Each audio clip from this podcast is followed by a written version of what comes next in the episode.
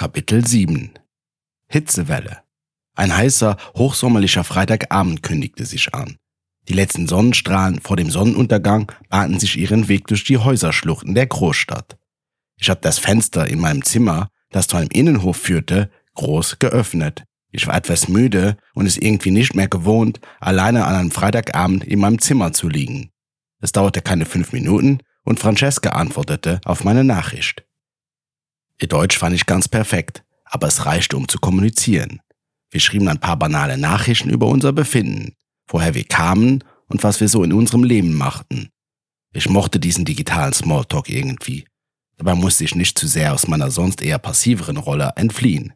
Francesca war Brasilianerin und nur über das Wochenende in der Stadt. Sie erzählte mir, dass sie alleine reiste und grundsätzlich ein aufgeschlossener Mensch wäre. Nun gut, es war Herz, man konnte sich erzählen, was man wollte. Und irgendwie war ich auch müde. Und es war verdammt heiß. Ich hatte die Hitze bis dahin gut ignorieren können, aber jetzt spürte ich sie immer mehr. Eine richtige Hitzewelle schwappte über die Stadt. Im Radio lief seit Tagen der neue Sommerhit Hitzewelle vom traurigen Gärtner und die Menschen flüchteten in die Schwimmbäder. Für Schwimmbad war schon zu spät.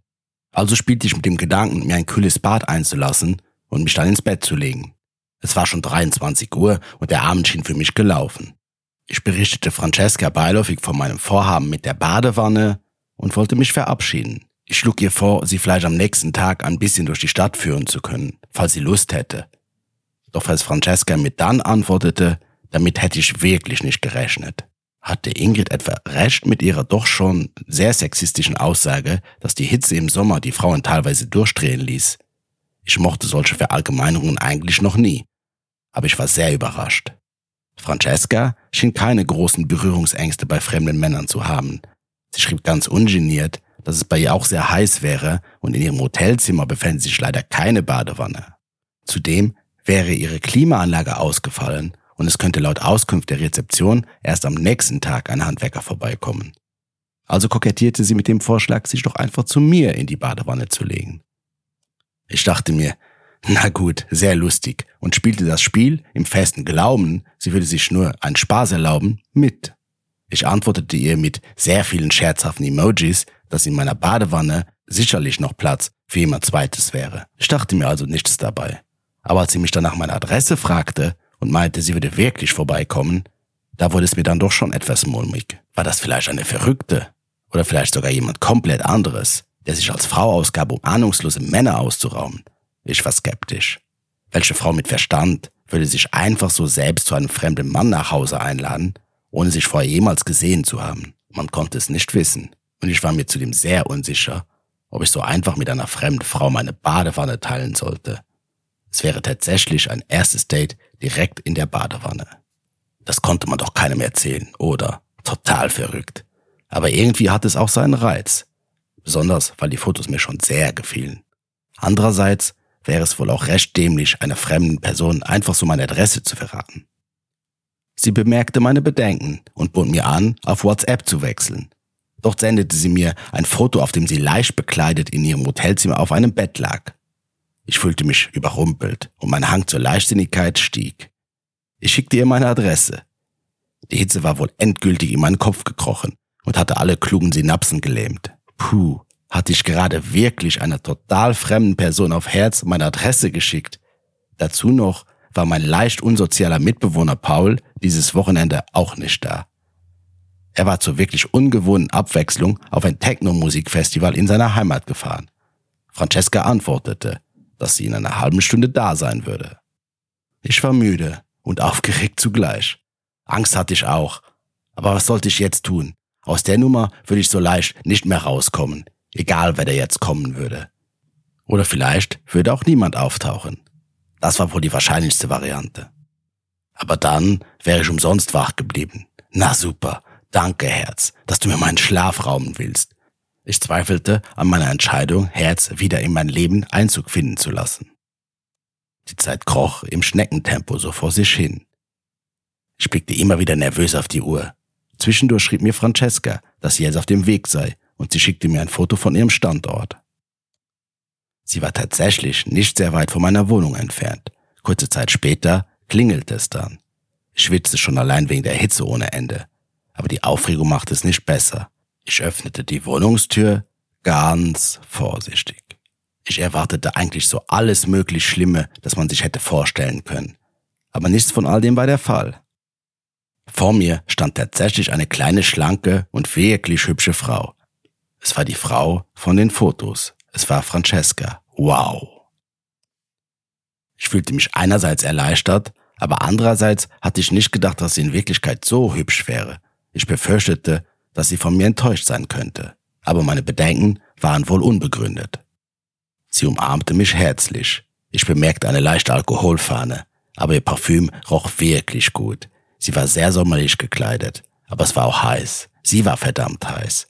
Ich wusste nicht, wie ich so viel Hitze ohne Klimaanlage aushalten sollte. Francesca kam herein und lachte. Sie sagte mit einem starken Akzent, Du müssen ja wirklich von mir denken, ich verrückt, aber keine Angst, ich ganz normal. Ich antwortete, Magst du was trinken? Dabei öffnete ich den Kühlschrank, doch der Blick auf meine alkoholischen Bestände war sehr ernüchternd. Gerade mal eine Dose Bier lag im untersten Fach. Doch Francesca ignorierte meine Frage, nahm sich ein Glas von einem Regal und hielt es ganz selbstverständlich unter den Wasserhahn. Ich schritte den Hahn auf, das Glas füllte sich und sie trage es in einem Zug aus. So, Hannes, wo Badewanne? Ich will sehen. Es ist heiß. Wow, die hatte ja scheinbar echt keine Berührungsängste und ein großes Selbstbewusstsein dazu, aber irgendwie auf eine total positive und sympathische Art. Ich hatte zwar immer noch ein bisschen Angst, dass sie irgendwann ein Küchenmesser nehmen würde und mich hinterrücks erstechen könnte, aber sie war viel kleiner als ich und ich würde mich schon wehren können, wenn ich nur gut genug aufpasste. Wir gingen ins Bad. Dieses Mal drehte sie den Wasserhahn selbst auf und schon floss Wasser in die Wanne. Sie nahm eine Shampooflasche, dann fing sie an, diese ins Wasser zu entleeren. Gleichzeitig wirbelte sie mit der anderen Hand im Wasser herum. Ich schaute gespannt zu.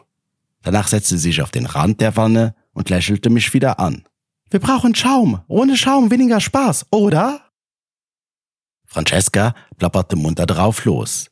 Sie erzählte, dass sie auch studieren würde, in Rom, Medizin. Und hier wäre es auch echt toll, und vielleicht würde sie ja mal herziehen. Aber sie müsse noch Deutsch üben, und ich könnte ihr ja vielleicht helfen. Sie zwinkerte mir zu.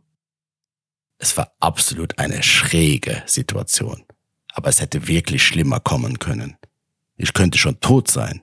Oder müsste gar schlimmer ein stinklangweiliges Date mit dem gleichen Smalltalk in einer versnoppten Bar haben. Das hier war wirklich ganz anders. Und die Wanne war kein Snob. Hannes, dich drehen um, ich mich ziehen aus und legen rein, dann kommen du. Ich war perplex, aber gehorchte ihr wie ein freudiger Hund in Erwartung des baldigen Waldspaziergangs. Nur wackelte ich nicht mit. Ach, egal. Ich drehte mich um. Dann platschte es. Als ich wieder hinsah, ragte nur ihr Gesicht aus dem Wasser. Ihr restlicher Körper war vom Schaum bedeckt. Dann forderte sie mich auf, mich auch auszuziehen und mich dazuzulegen. Ich versuchte, etwas unbeholfen, mich meiner Kleidung zu entledigen, ohne dass sie mich dann ganz nackt sehen würde. Zusammen baden, ohne sich nackt zu sehen, war wohl eine Herausforderung, aber wir beide schienen diese Disziplin mit Bravour zu meistern. Dann stieg ich auch in die Wanne. Es war dann doch irgendwie enger, als ich gedacht hätte. Sie saß an dem einen Ende und ich versuchte am anderen Ende etwas Platz zu finden. Dabei berührten sich unsere Beine unter Wasser und umschlangen sich notgedrungen. Sie schwatzte weiter drauf los und ich ertappte mich dabei, wie ich versuchte, durch den Schaum mehr von ihr erspähen zu können. Sie merkte das und sagte, No, no, ich brave Frau, du wirst nicht mehr sehen, Schaum ist super. Dabei prustete sie mir etwas Schaum ins Gesicht und zwinkerte mir wieder zu. Dann redete sie wieder über Gott und die Welt. Weniger über Gott, aber dafür mehr über die Welt. Die Zeit verging. Ich hörte ihr zu und hoffte irgendwie dann doch, dass der Schaum verschwinden würde, was er auch langsam aber sicher tat. Manchmal steuerte ich auch ein paar Worte zu ihrem Gerede dazu, aber irgendwie fühlte ich mich wie in einem Tunnel. Alles um mich herum rauschte und war unscharf. Ich sah nur noch Francesca direkt vor mir. Es war wie in einem Traum, als wären wir auf einer Wolke und schwebten so vor uns hin. Als die Schaummasse dann irgendwann wirklich eine kritische Konsistenz erreichte und ich fast schon Francescas Brüste erkennen konnte, stoppte sie ihren Quasi-Monolog abrupt. Sie befahl mir auszusteigen und mich umzudrehen. Ich wusste nicht warum, aber ich gehorchte ihr aufs Wort, wie ein gut erzogener Hund. Ich stieg aus und band mir ein Handtuch um meinen Bauch. Dann reichte ich ihr auch ein Handtuch, ohne mich dabei umzudrehen. Ich verließ das Bad und ging schnurstracks in mein Zimmer. Irgendwie war ich mir unsicher, was ich nun tun sollte. Ich behielt die Zimmertür im Blick und keine Minute später kam sie auch herein. Sie hatte sich nicht wieder angezogen, sondern auch nur schnell das Handtuch umgehängt. Sie hielt das Glas Wasser wieder in der Hand und bot mir auch einen Schluck an. Dann setzten wir uns zu mir auf die Couch. Sie redete nicht mehr. Es herrschte Stille und ich fühlte mich etwas peinlich berührt. Irgendwie hoffte ich, dass jetzt mehr passieren würde, wusste aber nicht, wie ich mich anlegen sollte. Ich fand sie sehr attraktiv mit ihrer zarten, gebräunten Haut. Das schüchterte mich aber auch ein. Ich gähnte unkontrolliert, wohl auch der Aufregung geschuldet, und Francesca fragte, ob ich müde sei. Sie zeigte hoch auf mein Hochbett und meinte, man könnte sich hier ein wenig ausruhen. Ich schlug ihre Einladung, in mein Bett zu klettern, natürlich nicht aus. Jetzt war ich schon so weit gegangen, jetzt wollte ich wissen, was möglich sein konnte. So brav wie sie tat, konnte sie nicht sein, das spürte ich. Als wir in meinem Bett lagen, drehte sie mir ihren Rücken zu. Ich nahm meinen ganzen Mut zusammen und legte mich ganz dicht hinter sie. Wir lagen Löffelchen und es fühlte sich nach dem Bad besonders gut an.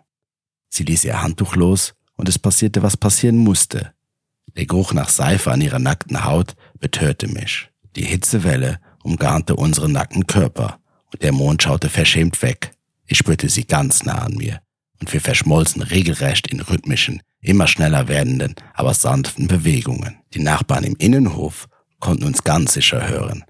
Mein Fenster war immer noch weit geöffnet, das Bett wackelte leicht. Als wir fertig waren, schliefen wir eng umschlungen ein. Am nächsten Morgen, als ich aufwachte, fühlte ich mich etwas komisch. Ich musste kurz an Marie denken, aber ignorierte meine Gedanken. Es gab kein Frühstück, da ich mal wieder nichts vorrätig hatte, und Francesca wollte den Tag nutzen, um noch ein paar Sehenswürdigkeiten besichtigen zu können. Ich schlug ihr vor, sie ein wenig rumführen zu können. Sie meinte vielleicht später, sie würde sich melden und brach auf.